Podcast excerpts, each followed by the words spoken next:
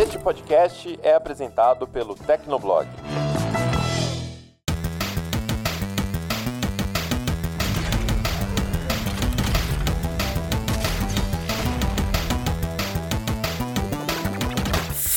Fala galera, tá começando mais um Hit Kill, o podcast de games do Tecnoblog. Eu sou a Vivi Werneck. Eu sou o Murilo Tunholi. E hoje nós temos a participação especial do Ari, o Ariel Libório, que é o editor audiovisual aqui do Tecnoblog, que também edita o Hit Kill. E hoje a gente botou ele na fogueira. Tudo bom, Ari? Olá, Vivi. Olá, ouvintes. Olá, Murilo. Então, muito obrigado pelo convite, né? Já participo do Hit Kill lá no, né, no background há muito tempo. Então essas zoeiras que vocês ouvem aí. É culpa dele. Tudo culpa dele, esse é a culpa em Wari. Esse miserável, tá lascado com a gente hoje.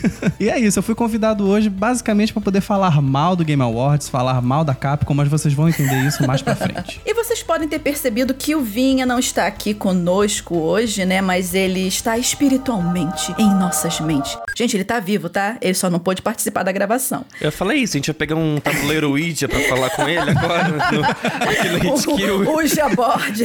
É, Bom, galera, e esse é o último Hit Kill do ano, Hit Kill número 37. Como vocês já podem ter percebido, a gente vai falar hoje de premiações e também vamos eleger os nossos jogos do ano. Então, esse vai ser um Hit Kill especial do é, The Game Awards, Brasil Game Awards e, por que não, do Hit Kill Game Awards. Acabei de inventar isso agora e é isso mesmo. Mas antes da gente começar o programa, queria agradecer a todo mundo que está acompanhando, curtindo, compartilhando e comentando o Hit Kill. E se você tiver dúvidas, críticas positivas e sugestões para os próximos programas, você pode comentar no post que vai ficar lá no Tecnoblog, marcar a gente nas redes sociais ou mandar um e-mail para hitkill@tecnoblog.net. E sem mais delongas, vamos ao nosso programa especial de fim de ano.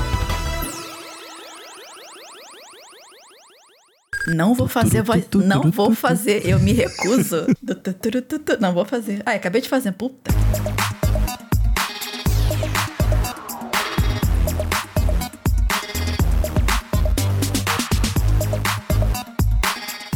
Começar comentando sobre o The Game Awards, né? O evento que rolou no dia 9 de dezembro e consagrou o fofíssimo e muito divertido It Takes Two da Haze Light Studios, daquele diretor super fanfarrão Joseph Fa Ferris. Fuck Faris. the Oscars! Fuck the Oscars total. Gente, eu amei quando ganhou o jogo e ele pulou da cadeira. Todo mundo vestido social e ele lá de calça, sei lá o que, camiseta polo, com a cueca aparecendo. Jeans, a camisa toda. Tudo largado, a cueca aparecendo. Chegou ali abraçando todo mundo. Gente, foi, foi assim, o auge, foi o auge. E assim, eu, eu vou comentar mais, né, sobre o Takes Two mais pra frente, mas assim, na minha opinião, foi um jogo que mereceu, tá? Ele foi assim, eu joguei ele na, na, nas lives do meu canal e tal, e assim, ele é muito divertido, tem várias mecânicas envolvidas, mas a gente vai falar mais dele pra frente. E a gente não vai, nesse Hit Kill, falar só sobre a premiação em si, cada categoria, quem ganhou isso, quem ganhou aquilo, até porque você pode conferir essa lista de vencedores lá no Tecnoblog, que a gente acompanhou. O evento é em tempo real, de 10 da noite até uma e pouca da manhã. O Murilo está aqui, que participou dessa dor comigo, junto com o Felipe Vinha. Tamo junto, que foi difícil. Então, prestigiem nosso trabalho lá, que a gente fez com coração, com suor e lágrimas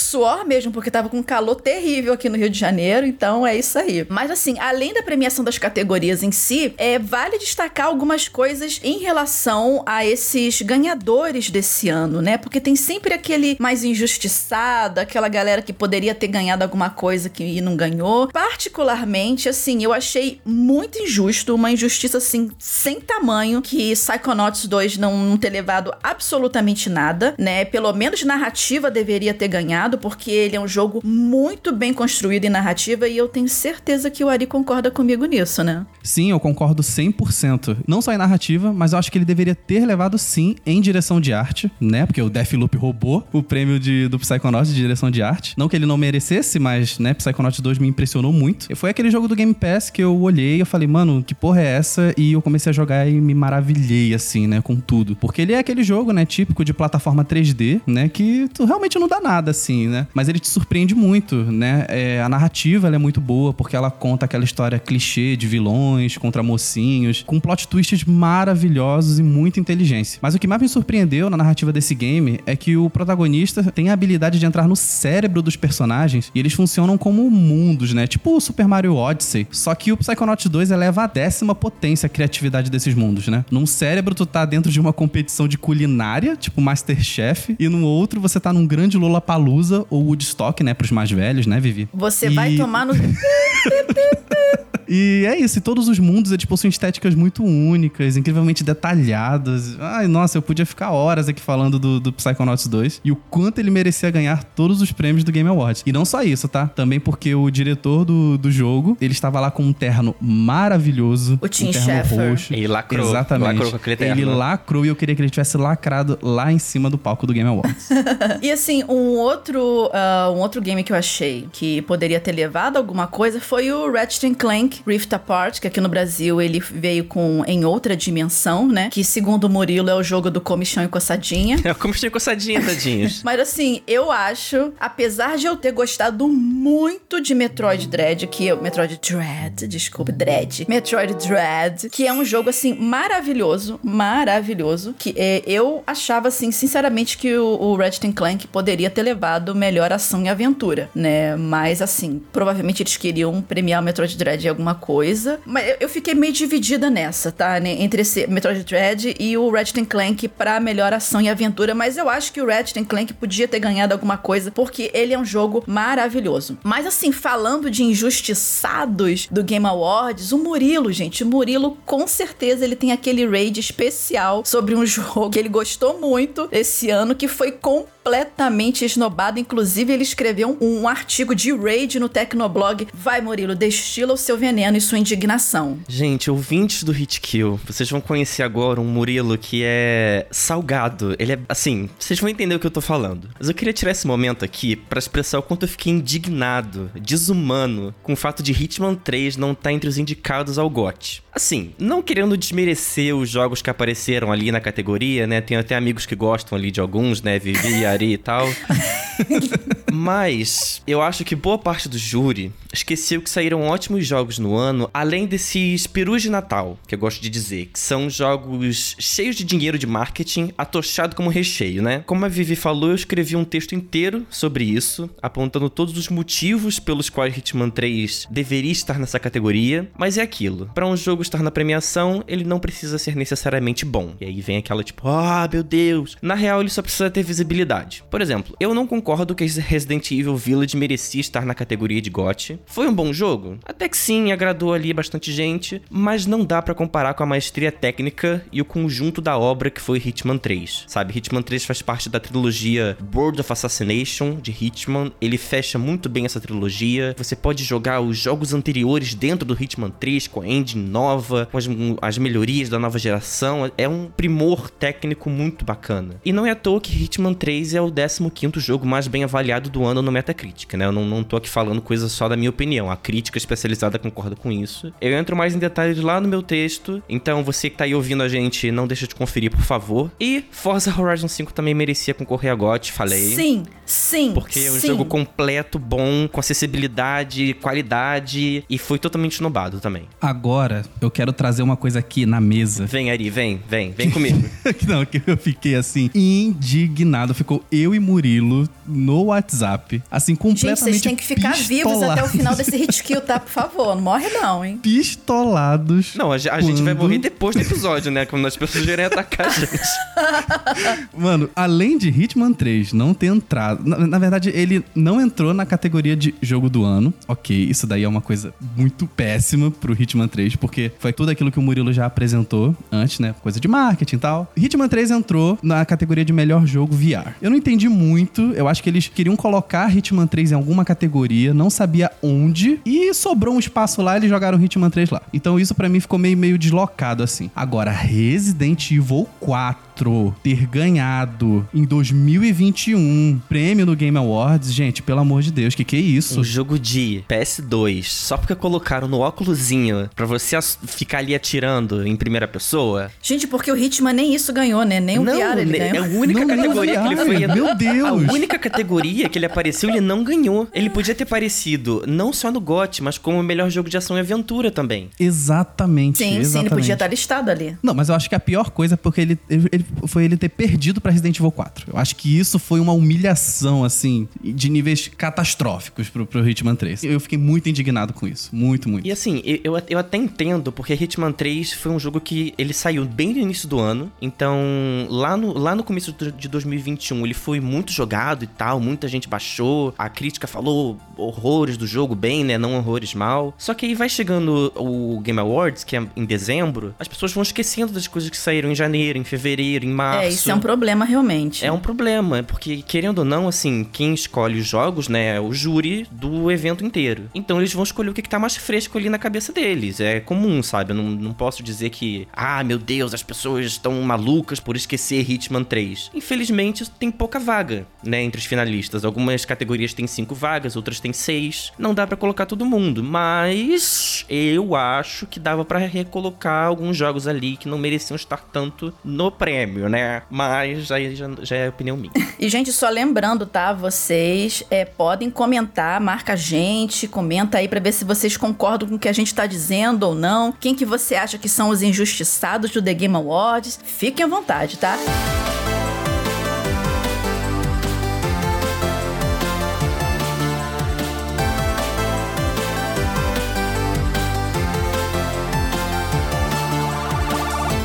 continuando aqui, gente, além das premiações e tal, né? O The Game Awards, ele talvez ele chame até mais atenção, mais pelos anúncios do que pela premiação em si, né? Até porque, tipo, a premiação você pode ver a lista depois em qualquer outro lugar, né? Então, assim, o lance mesmo é você, de repente, ver jogos que vão ganhar conteúdos novos, é, lançamentos que ninguém imaginava, né? E assim, ao longo das três horas de duração do evento, que assim, se você cortar as propagandas, musical, tudo, deve dar no máximo uma hora e meia. Mas enfim, né? Eles têm que faz- se fazer vender. E ao longo das três horas de duração do evento, é que como eu disse antes, foi de 10 da noite até mais ou menos uma e meia da manhã, surgiram até alguns anúncios inesperados, como um novo jogo inspirado no universo de Duna, né? Dune, Alan Wake 2 e um jogo da Mulher Maravilha. A parte dos anúncios é muito importante no The Game Awards, né? Querendo ou não, além de uma premiação, o evento é muito uma plataforma de publicidade para as publishers, para as desenvolvedoras. Então a gente teve muito anúncio legal que, infelizmente, alguns já tinham vazado antes, né? O, o Star Wars da Quantic Dream já tinha vazado antes. O Alan Wake 2 já tinha alguns, alguns rumores ali, até porque o Alan Wake recebeu uma remasterização há pouco tempo. Então acaba que a gente se prepara para uma coisa bombástica, mas no final é tudo mais do mesmo, sabe? A gente já sabe o que vai acontecer, a gente tá lá só mesmo para cobrir. Eu pessoalmente não fiquei muito animado com nenhum desses anúncios inéditos que rolaram, porque nenhuma das franquias que apareceram é, fala comigo de maneira íntima, assim, uma maneira mais, mais por dentro do meu corpo, né? Meu Deus do céu. Coisa louca. Talvez o Star Wars da Quantic Dream tenha sido mais bacana, junto da chegada do Final Fantasy VII Remake pra PC, que aí eu acho bacana, porque quem é fã de, de jogo de ação sabe que quando um jogo chega pra PC, você começa a ter mod, você começa a ter opções do tipo taxa de quadros destravada, então 144 FPS, a coisa fica louca, isso é bacana. Fora isso, pra mim foi tudo meio que não fede nem cheira, sabe? Acho que o problema principal foi o hype criado em cima desses anúncios. É, a organização do The Game Awards falou lá que iriam ter dezenas de anúncios importantes, inéditos e que ia rolar não sei o que, não sei o que lá. Só que no final, esses trocentos anúncios inéditos, entre aspas, era um monte de trailer de gameplay de jogos que já tinham aparecido antes na E3, na Gamescom, no- na Tokyo Game Show. E aí você fica assim, mas o que, que tem de inédito nisso? É só a data de lançamento? É um trailer de gameplay? Pra mim, eu, eu gosto de usar um termo que eu- é o efeito cyberpunk. Porque eles venderam uma coisa que, na verdade, não conseguiram entregar direito. Eu acho que a pior coisa dos anúncios não é nem o fato da gente ver de fato anunciados jogos que a gente já sabiam que seriam anunciados no Game Awards, mas é o fato das publishers saberem que a gente já sabe que esses jogos estão em, em desenvolvimento e mostrarem coisas pífias, sabe? Trailers de, de, de CG, sabe? Só um logo, só só um, uma coisa né, abstrata. E eu acho que eles deveriam entender como a internet funciona, né? Porque se for para ter teaser, né, imagens e tudo isso aí, tudo a gente já tem vazado, sabe? A gente não quer isso no Game Awards. A gente quer uma coisa mais concreta, a gente quer gameplay, né? A gente quer ver como o negócio tá andando e funcionando. Eu acho que isso para mim foi o, mais triste, assim, do Game Awards, né? É o fato de que as publishers parece que ainda estão presas em, nos anos 2000, né? E como se o Twitter, o, 4, o 4chan e o Reddit não existissem, sabe? Acho que elas fazem vista grossa pra esses locais. Mas assim, eu sou suspeito para falar, porque a franquia que mais entregou conteúdo foi Sonic, né? Eu tava muito ansioso pro Game Awards por fanboy, conta do Sonic. Fanboy. eu tava muito ansioso pro Game Awards por conta do Sonic, né? Porque eles prometeram trailer de jogo e filme e a gente teve isso, né? Teve o trailer incrível do Sonic 2, o filme, né? Que vai chegar agora em abril. E eu amei o primeiro filme, né? Depois de toda aquela polêmica lá do CG do Sonic, que foi consertado e tal. E eu fiquei muito feliz com o trailer, ele é muito bom. E também tivemos o trailer do aguardadíssimo Sonic Frontiers, né? Que ele já havia sido anunciado, né? Somente com um trailer em CG. E dessa vez nós tivemos um, uma, uma prévia ali de como vai ser o mundo, né? Como vai ser mais ou menos ali o gameplay. Mesmo que eles não mostraram muito, né? Sobre isso. E estou muito animado com o Sonic Frontiers, porque ele vai trazer uma aventura no mundo mais livre, né? Que foi tão pedido pelos fãs desde a saga Adventure do Dreamcast. E eu também não posso esquecer, né? Que Alan Wake 2 me deixou mega ansioso, porque eu sou muito fã do primeiro game. E do spin-off American Nightmare, quando eu joguei lá no Xbox 360. E uma coisa interessante que vocês comentaram desse lance de, ah, poxa, pra que que mostra só teasers ou fica requentando o trailer com alguma coisa diferente, já pode vazar tudo por aí, essas coisas. Gente, isso é como funciona a indústria do, do entretenimento, né? E jogos entram nesse, nessa, nessa leva também. E o, o espaço do The Game Awards, ele é um espaço de vitrine muito grande, com uma audiência muito grande para essas empresas. Então, às vezes, é aquele marketing de lembrança que algumas empresas fazem fazem. Por exemplo, Elden Ring, Horizon Zero Dawn, tá beleza, eles estão em desenvolvimento ainda, às vezes não tem nada de novo para mostrar, mas só para lembrar dos jogadores que, olha, a gente tá aqui, a gente tá desenvolvendo, eles botam um negocinho de uma firula diferente, injeta uma grana, porque tem que ter grana para bancar o espaço publicitário dentro do evento, e bota ali, né, marketing de lembrança. É aquela coisa, é, eu sei que vocês sabem que eu existo, eu sei que vocês sabem que tá em desenvolvimento, mas toma aqui mais um negócio só para vocês botarem na sua cabeça que a gente tá aqui. Daí de repente solta, ah, se fizer o, o, o pre-order do jogo, ganha tal coisa assim exclusiva, né? Ou se não, ah, participa do beta do jogo, essas coisas assim. Então isso é normal e é recorrente pro bem ou pro mal, mas assim, é como que as coisas funcionam dentro dessa indústria do entretenimento. Isso funciona tanto como para jogos quanto para filmes também. Os teasers, né? Tipo, só mostram um símbolo. O próprio teaser da Mulher Maravilha, que foi uma CG, não tem nada, é só uma voz falando no fundo e mostrando a armadura da Mulher Maravilha. Pronto, já botou no mapa, já botou no radar das pessoas que tem um jogo da Mulher Maravilha sendo feito. E aí provavelmente só vai aparecer mais alguma coisa daqui a alguns meses. Mas eles aproveitaram o hype do evento que tava todos os olhos ali voltados pro, pro videogame naquele dia para soltar o teaser. É aquela questão da oportunidade também, né? Era esse comentário extra que eu queria fazer sobre essa parte dos teasers, essas coisas assim. Eu só queria comentar que eu acho que o problema, pelo tudo que a Vivi falou, eu acho que o problema mais é a gente que trabalha com jornalismo de games, né? Que tá nesse meio, né? De, de vazamentos e tal. Porque pra gente nada é uma novidade, né? Eu acho que pra, pras pessoas, assim, pro massivo público, né? Que está assistindo Game Awards, né? Que, são, que é a galera que não tá muito ali naqueles fóruns de fãs, né? Reddit, 4chan e tal. Eu acho que pra essa galera realmente são coisas novas e eu até entendo, né? Porque as publishers também precisam de ter material pra ir lançando, né? Com, até a data de lançamento do game, né? Então a gente demonizar também um pouco as publishers é, é realmente é, é, meio ruim, né? Eu meio que tô discordando do que eu falei antes. Não, mas assim, a, su a sua observação é super válida. Eu só acrescentei essa, essa informação a mais porque isso realmente pode ter sido uma estratégia de marketing deles, né? Sim, exatamente. É aquilo que você falou, né? É muito caro o espaço no Game Awards, tem muita visibilidade. Sim, Então sim. é aquilo, é basicamente dizer, olha, a gente não tá parado coçando, sabe? A gente tá Uhum. trabalhando. Exatamente. e vocês podem esperar uma coisa aí pro Mas futuro. eu, eu queria perguntar uma coisa pra vocês sobre isso,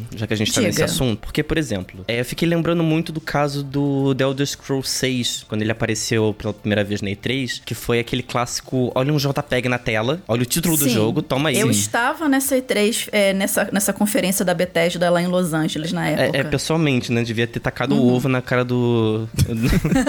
Esqueci o nome do cara lá do, do Howard lá. Mas. Todd. É, do, do Todd Howard. Mas enfim, é porque eu fiquei pensando que ontem, né, aqui na- no, no tempo que a gente tá gravando esse Hit Kill, ontem na, na semana, eu publiquei uma notícia do novo Splinter Cell, né? Que a Ubisoft vai fazer um remake do primeiro Splinter Cell. E em vez deles só falarem assim, estamos fazendo um remake, eles fizeram um artigo completinho falando os planos deles, o que, que eles planejam fazer com o remake, que eles é, não querem transformar em mundo aberto, querem continuar naquela coisa clássica. Eu acho que em eventos assim, The Game Awards e tal, falta um pouco esse, essa profundidade nos anúncios, sabe? Eles podiam enviar mais releases pra imprensa e tal, até pra gente conseguir produzir um conteúdo bacana sobre os jogos deles. Ah, isso eu concordo. Mandar release. Nem que seja por embargo, gente. É, É até porque fica aquele negócio, né? Tipo, ah, Alan Wake 2 foi anunciado. Aí a matéria vai ser: Alan Wake 2 foi anunciado. É, o, o, o- o que a gente consegue fazer é contextualizar, por exemplo, com jogos antigos e tal.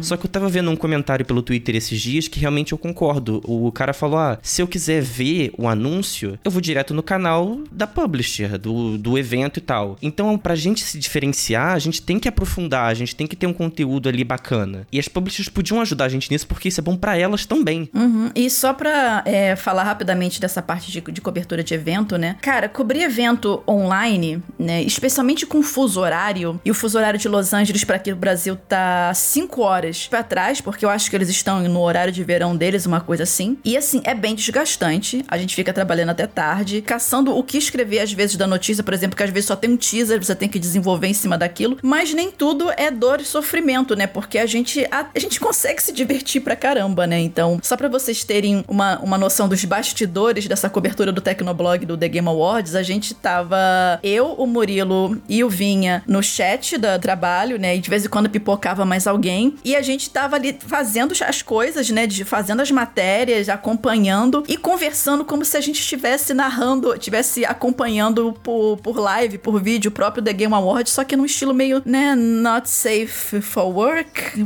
podemos dizer, podemos dizer assim, né? É uma Eu não sei loucura. se, se um dia a gente for gravar, gente, tá aí, de repente, né, se vocês quiserem muito pro ano que vem, a gente pode fazer um ao vivo do The Game Awards, se vocês curtirem a ideia. Só que a gente vai ter que se podar pelo menos 80% de tudo que a gente falou nessa cobertura, né? Porque, enfim, né, a gente não pode nem reproduzir aqui, né? Porque senão a editora do desse podcast, que é a Raquel Igni, vai ter muito trabalho cortando um monte de, enfim. É isso aí, gente. Então, assim, a gente também se diverte fazendo a cobertura desses eventos online, não é só dor e sofrimento. Mas vamos lá, vamos lá que ainda tem programa. E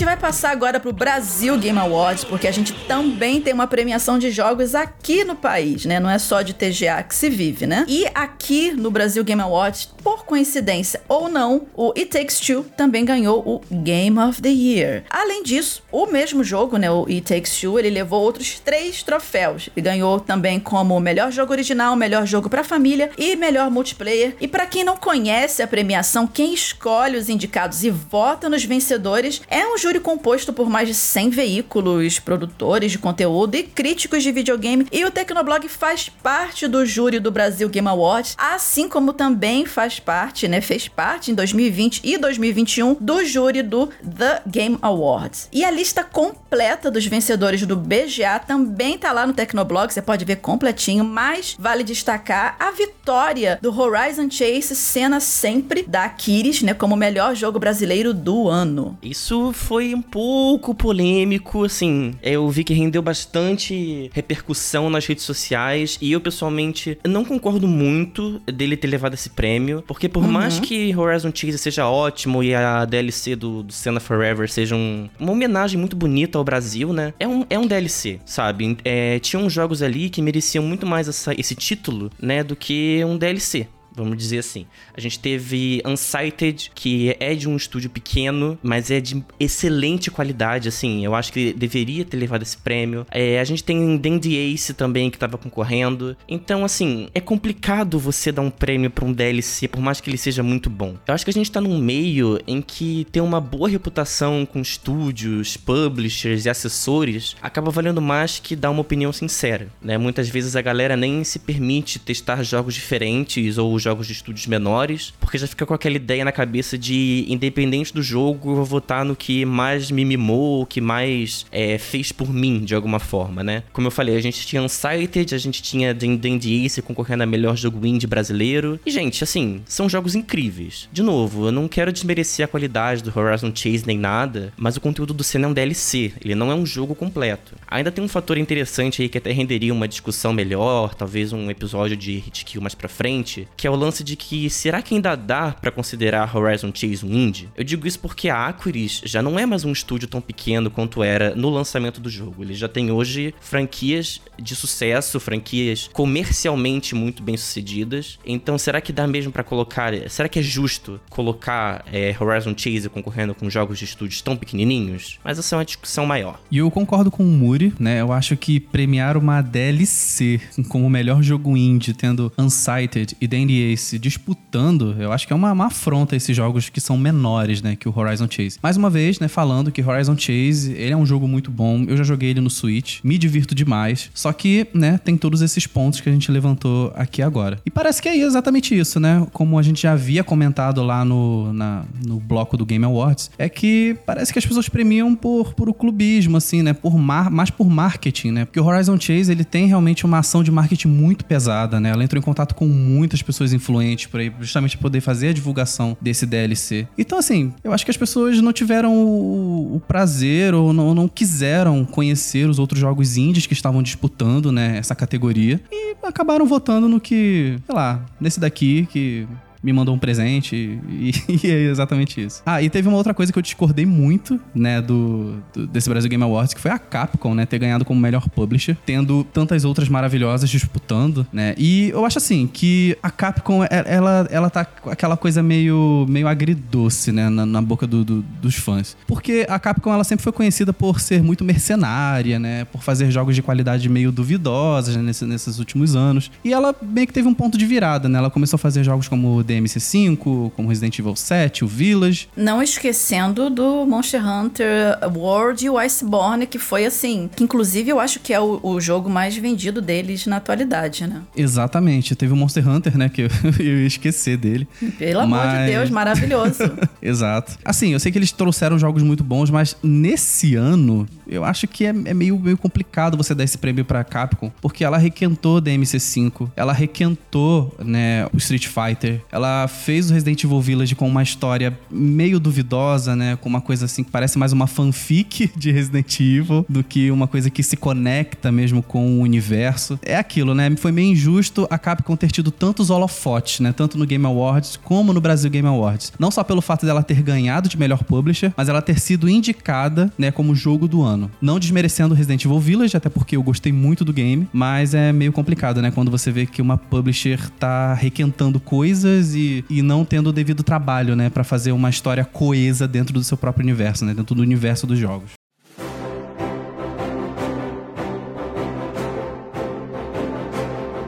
Vamos agora para os melhores do ano do Hit Kill, né? Que a gente criou esse ano, tipo, do nada, vamos fazer os melhores do ano, os nossos jogos escolhidos aqui do podcast. Que vocês, obviamente, podem concordar, discordar, acrescentar mais jogos, fique à vontade. Bom, é, como a gente já falou de TGA e BGA, né? E vamos falar agora também é, do nosso Hit Kill Awards. Bom, infelizmente a gente não tem como dar prêmio físico para ninguém, né? Mas a gente vai sim se meter a falar dos preferidos desse podcast, sim, senhor, como eu já tinha comentado antes. Só que, só que, ao invés de separar por várias categorias, o que levaria muito tempo, cada um de nós aqui, eu, Murilo e Ari, vamos falar do nosso top 5 e explicar o porquê da escolha e premiar o nosso próprio gote, né? Tudo aqui na hora, sem ter combinado antes, porque a gente é, é assim, é, é, é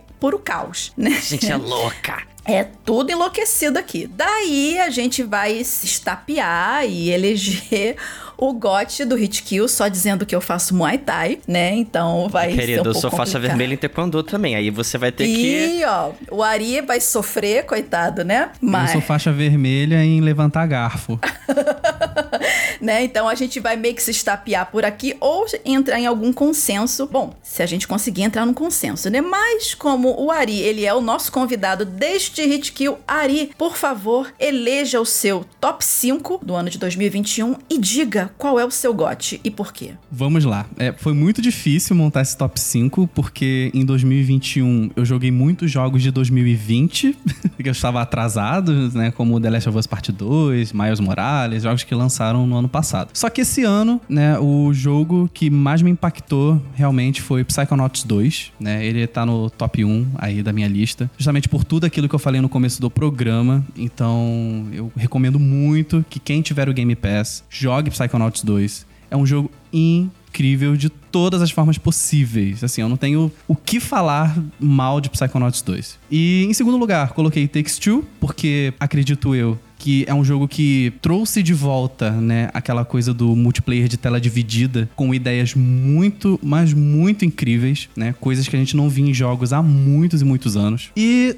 terceiro lugar, eu coloquei o Monster Hunter Rise da Capcom, que, né, foi uma indicação da Vivi, porque eu não jogava a série Monster Hunter, né? Ela já era super mega ultra blaster viciada no Monster Hunter World, e ela comprou o Rise, aí eu ela falou: "Ah, compra aí, compra, compra, compra". Todo dia falando compra, compra, compra, e eu acabei comprando o Monster Hunter Rise. Sou dessas. compre Monster Rise, tipo a propaganda do compre batom, né? Exatamente. E ela não fez só eu comprar, como fez o Murilo também comprar, fez todo mundo do Tecnoblog comprar Monster Hunter Rise, mas mas eu, eu agradeço muito que ela né, fez eu comprar, porque foi um game que trouxe muitas horas divertidas, né? De multiplayer, né? Caçando monstros, aquelas, aquela loucura, aquele caos todo que é Monster Hunter. Foi um jogo que, que me divertiu muito, né? No ano de 2021. Mais uma vez a Capcom aparecendo aqui na minha lista com Resident Evil Village. Parece né? que o jogo virou, né? Trazendo aqui o meme do cachorro no fim de uma tarde no céu, enfim, a hipocrisia. Porque o. porque Resident Evil Village, assim, mesmo ele sendo uma grande fanfic, né, do universo Resident Evil e tal, a história ser um pouquinho desconexa, né, do Resident Evil 7. Recentemente descobrimos que alguns dos autores usam Wikipedia, né, para pesquisar, mas enfim, isso não vem muito bem ao caso. Mas o jogo ele tem gráficos muito incríveis, ele tem ação na medida certa, aventura, a história, assim, ela é muito intrigante, os, os vilões, nossa, gente, a Lady Dimitrescu é incrível, assim, em níveis estratosféricos. Ela mereceu muito ter realmente ganhado. Né? A atriz, né, que fez a Lady Dimitrescu, ter ganhado isso no Game Awards. Então ele tem todos ali, todos os, os elementos para ser um jogo muito bom. Só que, claro, não, não é um jogo GOT, porque ele não inova muito. E a história, né, tem aqueles probleminhas, né, que todo mundo já sabe. E por último, eu coloquei aqui um jogo recorrente, né? Meu melhor jogo recorrente, porque eu jogo muito é, Dead by Daylight. Mesmo? Né? Ah, ah, mas você não, não disse. Ah, eu... ninguém nunca quer saber. eu jogo muito Dead by Daylight. Né? Só esse ano eu devo ter jogado mais umas 600 horas desse jogo. para vocês verem o nível, né, de como eu sou viciado nesse game. E eu coloquei ele como melhor jogo recorrente porque é um game que, assim, a desenvolvedora, ela tem problemas de comunicação com os fãs, né? Os fãs pedem balanceamentos, pedem coisas e, a... e parece que ela faz meio que uma vista grossa. Só que é um jogo que é recheado de conteúdo. Assim, para quem é muito fã de filmes, né, de terror, né, filmes slashers, Dead by Daylight é um prato cheio, sabe? Tem todas as grandes franquias do terror dentro do game. E no momento que a gente tá gravando esse Hit Kill, né, foi anunciado uma parceria com o Ringo, né? Que para quem não sabe, que, que, o Ringo é o chamado, né? Que foi o filme O Chamado lá da Samara, né? Que sai do poço e da TV e tal. E vai ser lançado agora em março. Então, assim, para quem gosta de terror, é um grande prato cheio. E a cada dois ou três meses tem conteúdo novo. Então, para mim, é o meu melhor jogo recorrente. Eu achei muito justo colocar ele aqui porque ele tomou muito do meu tempo esse ano. E é isso. E aí, Muri, qual foi o seu top 5 do ano? Eu acho que não é mistério para ninguém, né? Que o meu GOT é sempre será Hitman 3 porque eu acho, assim, o, o, principal motivo é a qualidade técnica do jogo, mas eu acho incrível como uma trilogia, ela consegue ficar cada vez melhor a cada título que lança, né? A gente tem muito jogo aí que o primeiro é muito bom, o segundo talvez pode ser melhor ou pode ser pior, aí o terceiro ele vai e volta também. A gente dificilmente tem uma trilogia que os três jogos eles vão evoluindo de uma forma constante. Hitman 3 conseguiu fazer isso muito bem. O Hitman 1, que é o de 2016, né, no caso, é muito bom. O Hitman 2 é excelente e o 3, para mim, ele é perfeito. Ele junta é, tudo que deu certo, ele faz melhor. É, tanto a parte da gameplay, de stealth, que é muito polida, quanto a parte da história, que se encaixa muito bem. Então, é um conjunto completo, sabe? É um Hitman completo é, não deixa a desejar em nada. Tem ali umas coisinhas ruins que, por exemplo, ah, não tem localização para português do Brasil, então acaba não ficando tão acessível assim para o público nacional. Mas quem entende de inglês também não tem tanta coisa assim difícil para entender, sabe? Não é um jogo, não é um, um, The Last of Us 2 da vida super profundo e tudo mais, né? Você é um, um agente careca matando pessoas por aí, mas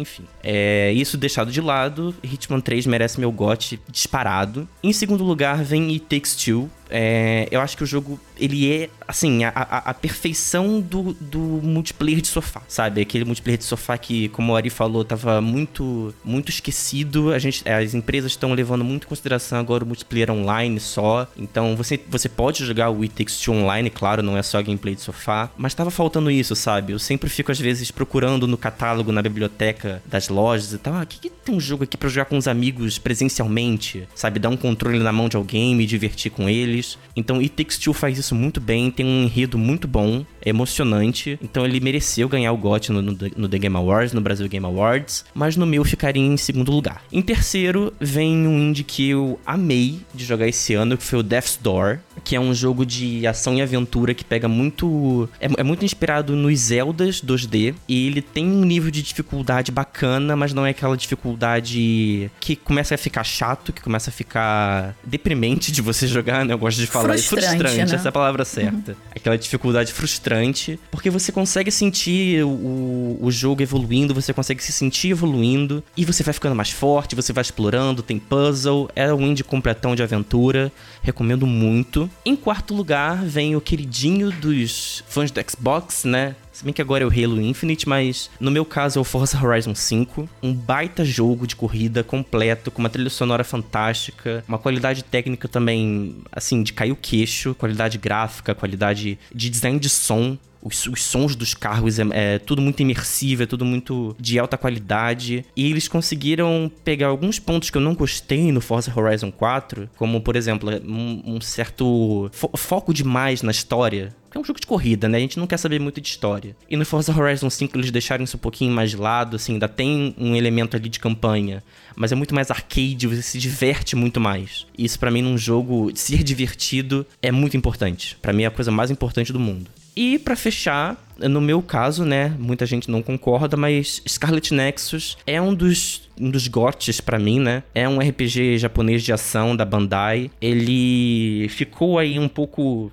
esquecido, talvez, né? Porque teve Nier, é, Replicant, teve Tales of Arise como RPGs japoneses também no ano. Mas como eu valorizo diversão, Scarlet Nexus me divertiu demais com o combate dele. É um combate que mistura é, ação em tempo real, com poderes especiais, poderes de eletricidade, fogo, tacar coisa com a mente. É, tem um sistema de customização muito bacana também. E é, é, é, uma história legal. É uma história legal, tem seus furos de roteiro ali, mas. Cara, assim, eu tenho. tô com 60 horas no jogo e me diverti essas 60 horas. para mim, isso que importa num, num jogo do ano, sabe? Aí eu tá ali jogando por muito tempo, me divertindo muito com isso. Acho que esse é meu, meu top 5 fechadinho de 2021 e tô bem feliz com ele. Mas, Vivi, conta pra gente aí o seu top 5. Bom, para começar, o meu top one é It Takes Two, que inclusive é o meu gote. Além de tudo que já foi comentado sobre o jogo, fazia tempo que eu não me divertia tanto com um jogo cooperativo. É, eu admito que eu sou uma pessoa que prefiro uma experiência single player, com algumas ressalvas, mas o It Takes Two, ele, além de ser um cooperativo é, com um visual super fofo, super rico, ele incorpora várias mecânicas de gameplay no próprio jogo de plataforma. Então, ele não fica chato. Ele tem um tempo de duração ótimo. Você consegue fechar ele em torno de 14 a 15 horas, né? Ah, mas é pouco. Não, para esse jogo é perfeito, porque isso não torna ele cansativo e amarra a história. E cada parte do jogo, pode deixar que eu não vou dar spoiler, cada etapa do jogo ele incorpora um estilo de gameplay diferente. Ele tem um, um feeling linear, ele permite uma certa exploração, mas é mínima, porque justamente ele quer te conduzir na narrativa, na história, mas ele faz isso brilhantemente, tanto acrescentando personagens carismáticos que você vai é, interagir, tem alguns momentos que você fica até assim, por que, que eu tô fazendo isso? Não era para fazer isso? Tem momentos em que você ri pra caramba, que você vê, gente, como, como assim eles conseguiram botar um, um jogo de luta, um minigame de luta no meio de um jogo desses? Aí tem hora que você observa e muda a câmera e vira o estilo de jogo, ele passa a ser um side-scroller, né? Visão lateral, ou um visão isométrica, como você joga jogos do tipo Diablo, da vida. Tudo isso de forma fluida. Cada mecânica de gameplay dentro de Takes Two, ele é apresentado para o jogador de um, numa cadência que você consegue assimilar isso e aceitar isso de boas, porque não fica aquela coisa empurrada. Então, assim, as mecânicas de gameplay são apresentadas para o jogador de uma forma fluida. Você consegue aceitar aquilo, não aceitar do tipo, ah, eu tenho que aceitar, não tem jeito, mas não, você aceita de uma forma de que, caramba, isso funciona. Tem até uma parte de shooter também, entendeu? Em, em certo momento. Ele é um jogo bem amarradinho, bem, bem bonitinho, e eu não consigo nesse momento elencar algum defeito pro It Takes Two, né? Para mim, ele é o meu gote pelo conjunto da obra, pelo tu, por tudo que a gente falou aqui hoje. Para mim, ele é o meu Game of the Year. Em segundo lugar, Psychonauts 2, né, que assim como o Ari já também já comentou, ele é um jogo para mim que em relação à narrativa ele é o meu top one de 2021 e ele também tem essa coisa de incorporar vários gameplays juntos e ele trata de vários temas é, sensíveis, como por exemplo depressão, ansiedade, né, é, transtorno obsessivo compulsivo, de uma forma leve. Se você tem é, é um pouquinho de discernimento, você sente que é esse tema que está sendo tratado, mas ele não joga isso como uma forma negativa no sentido de que tá tirando sarro disso ou de pessoas que passam por isso. Não. Ele transforma esses, essas questões em algo interativo, divertido e te propõe algumas formas de você lidar com essas questões também. E como a Vivi falou, né, já que ele, eles tratam, né, dessas, dessas causas, né, no, no que está acontecendo no cérebro das pessoas, isso faz com que a gente se relacione com todos os personagens, né, que a gente uhum. do, do game. E eu acho isso incrível, porque eu acho que é a primeira vez assim em muitos anos que eu jogo, né? Que eu tô jogando um game e eu, eu, eu, me, eu tenho empatia com todos os personagens. Tipo, como isso é possível?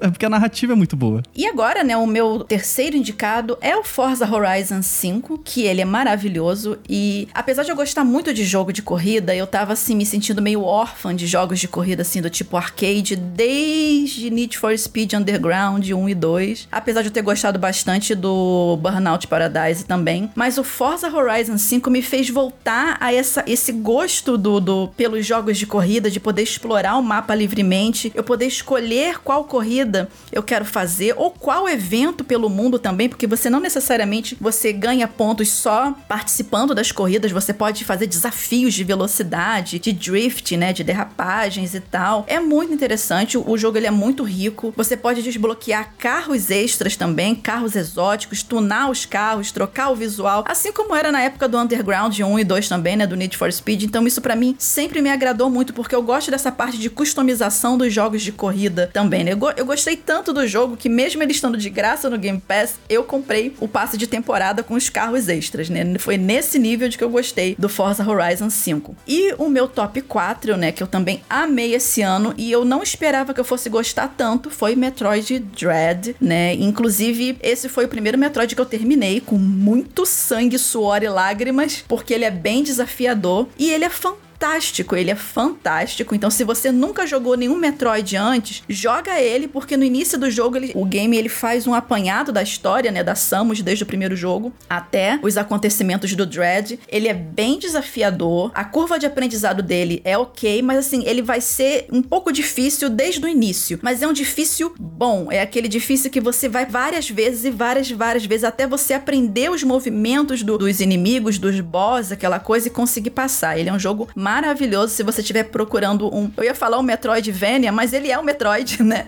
Se você estiver procurando. Se você gosta de Metroidvanias, você pode jogar, né? Uma das origens, né? Do, do, desse subgênero dos jogos, né? No Nintendo Switch. Maravilhoso. E é claro que eu não podia deixar de falar, né? Que faz parte do meu top 5, Ratchet Clank em uma outra dimensão, ou Rift Apart, que ele é maravilhoso com michão encostadinha, né? É, eles incorporaram uma nova personagem, né? Que é a Rivet. Inclusive, só deixando claro, tem review meu do Ratchet Clank no Tecnoblog. E, gente, e ele é maravilhoso, porque essa questão de troca das dimensões, que foi o marketing mais alto do, do, do desse Ratchet Clank, ele funciona mega fluido. Eu pensei que ia ter algum tipo de engasgo, alguma coisa, mas no PS5 é assim, num piscar de olhos, você tá num cenário e você puxa o outro cenário para você, assim, do nada, sem load, sem nada. Então, assim, o gameplay, ele é bem fluido, ele é super engraçado em alguns momentos. Cara, você comprar as armas na loja lá de uma robozinha lá e as apresentações de marketing de cada, tipo, brincando, né? De cada arma é muito engraçada. A dublagem em português do Brasil e a localização do jogo em português do Brasil estão fantásticas, então eu super recomendo o Ratchet Clank em uma outra dimensão. Mas o meu gote é It Takes Two. Com isso, chegamos a um impasse. Por quê? O gote do Ari é o Psychonauts 2, o gote do Murilo é o Hitman 3. O meu gote é o It Takes Two. Então nós temos três GOTs, mas a gente tem que ter um Game of the Year. Então, eu autoritariamente vou dar o meu voto de Minerva, mas assim, eu não vou votar no meu GOT, porque aí eu acho que seria autoritarismo demais. E como o meu top 2 é Psychonauts 2, é, eu vou desempatar essa briga e vamos eleger pro Hit Kill o Psychonauts 2 como o Game of the Year, né? Desculpa, Murilo. Desumano, mas ele... desumano. eu mas tudo bem. Que sabor. Eu que acho sabor. Que, eu acho que isso é justo, porque assim, porque eu se eu falasse, não, vai ser o It Takes Two, porque sim, é, seria o quê? Autoritarismo da olha, minha olha, parte. Não, não, não, não, mas acho que, acho que a gente pode ver com outros olhos se a gente escolher o It Takes Two, porque o It Takes Two, ele tá no top 5 do Muri, tá no meu top 5 e está em segundo lugar. Hum. Então, eu acho que assim, o Psychonauts 2 não tá no top 5 do Murilo. Então, eu acho que a gente, já que Takes Two tá em todos, ah, acho que é mais justo, boa, né? Boa, Ari! Boa, Ari! E teve uma recontagem dos votos. Os votos foram recontados. E segundo o que o Ari está falando, isso faz muito sentido, porque o jogo faz parte dos, dos nossos três top 5. Então, desculpa de novo, Murilo. Tudo bem, mas eu, eu aceito já. A minha, a minha condição no mundo dos games é ser humilhado. Tudo bem. And the Hit Kill Awards goes to. Então vamos assim, ó. O nosso top 3 do Hit Kill ficou It Takes Two, primeiro lugar, é Psychonauts 2 no segundo lugar, e vamos botar o Hitman 3 em terceiro lugar no top uh, 3. Que sabor, que sabor, a vitória das gays, yes! então, é isso. Mas é claro, você que tá ouvindo a gente, você pode concordar, discordar com a gente, desde que não xingue a gente, né? Vamos, vamos, né? Ser educado. Comenta com a gente em hitkill.tecnoblog.net no post que vai ficar lá no Tecnoblog marcando a gente nas redes sociais. O que, que você achou do Hitkill Awards, que premiou sem dar prêmio físico nenhum, porque a gente não tem dinheiro para isso. O It Takes Two em primeiro lugar, mas também temos as menções honrosas aqui do Psychonauts 2 em segundo lugar e o Hitman 3 em terceiro lugar, que é pro Murilo não ter um infarto hoje aqui, mas porque merece também, não é só por conta do Murilo, é não. isso, gente. Jogue Hitman 3.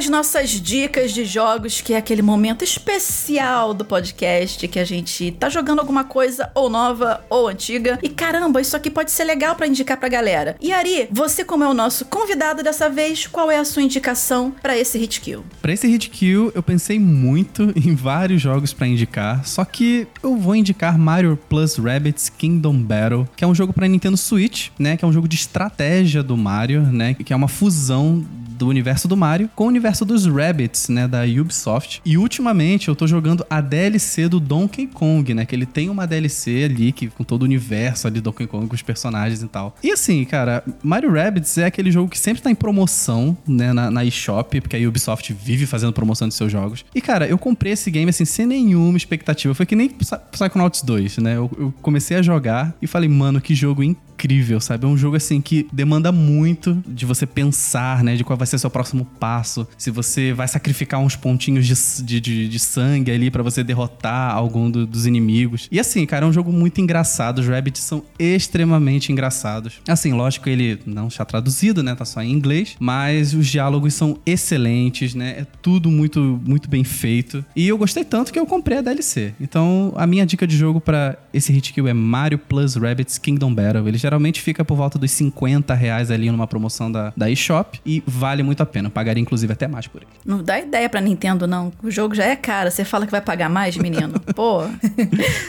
Bom, e a minha dica de jogo da vez é o Mario Party Superstars, né? E, e o legal desse jogo que ele é maravilhoso para você jogar ele em cooperativo, inclusive cooperativo de sofá, como o Murilo falou, que né, que às vezes pesquisa algum jogo, acho que não sei se foi o Murilo ou se foi o Ari, não me lembro mais, a gente já falou um monte de coisa hoje, que falta um pouco desse jogo de sofá e apesar de ter um modo de ter como você jogar online, o, o Mario Party, ele é conhecido por ser esse jogo de você juntar a galera. Inclusive eu comprei até mais dois Joy-Cons nessa última Black Friday para poder jogar ele em copo local com os amigos e tal. E para você, né, festa de fim de ano, Natal, aquela coisa, se você tem o um Nintendo Switch, quer juntar a galera para jogar na sua casa ou no fim do ano, tá aí um jogo maravilhoso também. E o, e o legal desse novo Mario Party é que ele traz assim cinco tabuleiros clássicos do jogo do Nintendo 64. São 100 minijogos clássicos, tanto do Nintendo 64 quanto do GameCube, né? E você pode jogar até quatro jogadores e ele tá disponível em português também, né? Uma opção de legenda, né? Até não precisa nem ser dublagem, porque as pessoas desse jogo não falam, só gemem, né? Mas então, tá lá a legenda em português.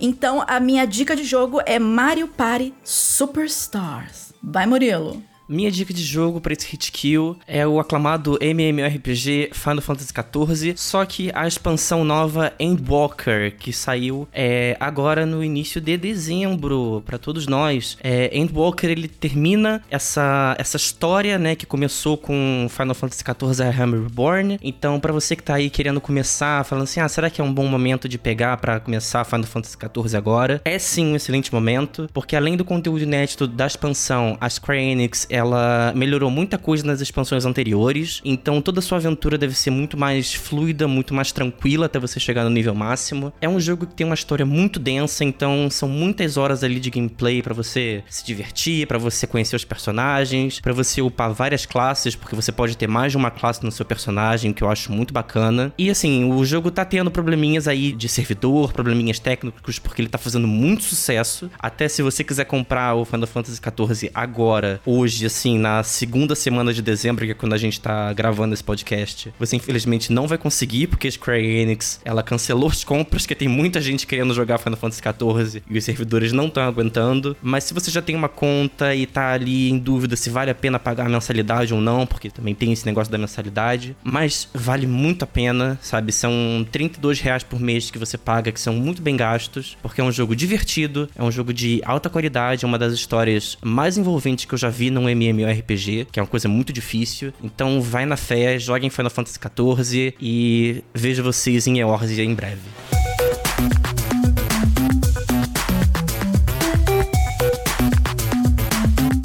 chegamos ao final de mais um Hit Kill, esse Hit Kill número 37 com os melhores do ano, tanto do The Game Awards, Brasil Game Awards e o Hit Kill Game Awards né? Que a gente elegeu aqui na hora, ao vivo, quer dizer, ao vivo na gravação, It Takes Two como Game of the Year, mas também com segundo e terceiro lugar. Segundo lugar para Psychonauts 2 e o terceiro lugar para Hitman 3. Você concorda com a gente? Não concorda com a gente? Tem sugestão para os programas de 2022? Não esquece de mandar um recadinho pra gente em hitkill@tecnoblog.net. E antes da gente finalizar mesmo o programa, vamos dar os créditos aqui porque né, dá um trabalho trabalho fazer isso aqui. Quem produziu esse Hit Kill fui eu, Moá, né? Com a ajuda do Ari, né? Que é o nosso convidado aqui hoje, e do Murilo. O episódio foi editado pela Raquel Igni e o Vitor Pádua fez a arte de capa. Bom, e é claro, né? Você pode encontrar a gente nas redes sociais também. A minha pessoa você encontra por arroba Vivi Werneck. Eu você encontra por arroba Muritunholi. E eu sou arroba euuari. E a gente se vê em 2022, galera. Aqui, no meu, no nosso. Fala, Ari. Vai, você. Você é o convidado. No meu, no nosso Hit Kill. Hum, gostei. Eu amo tanto esse encerramento. Gente.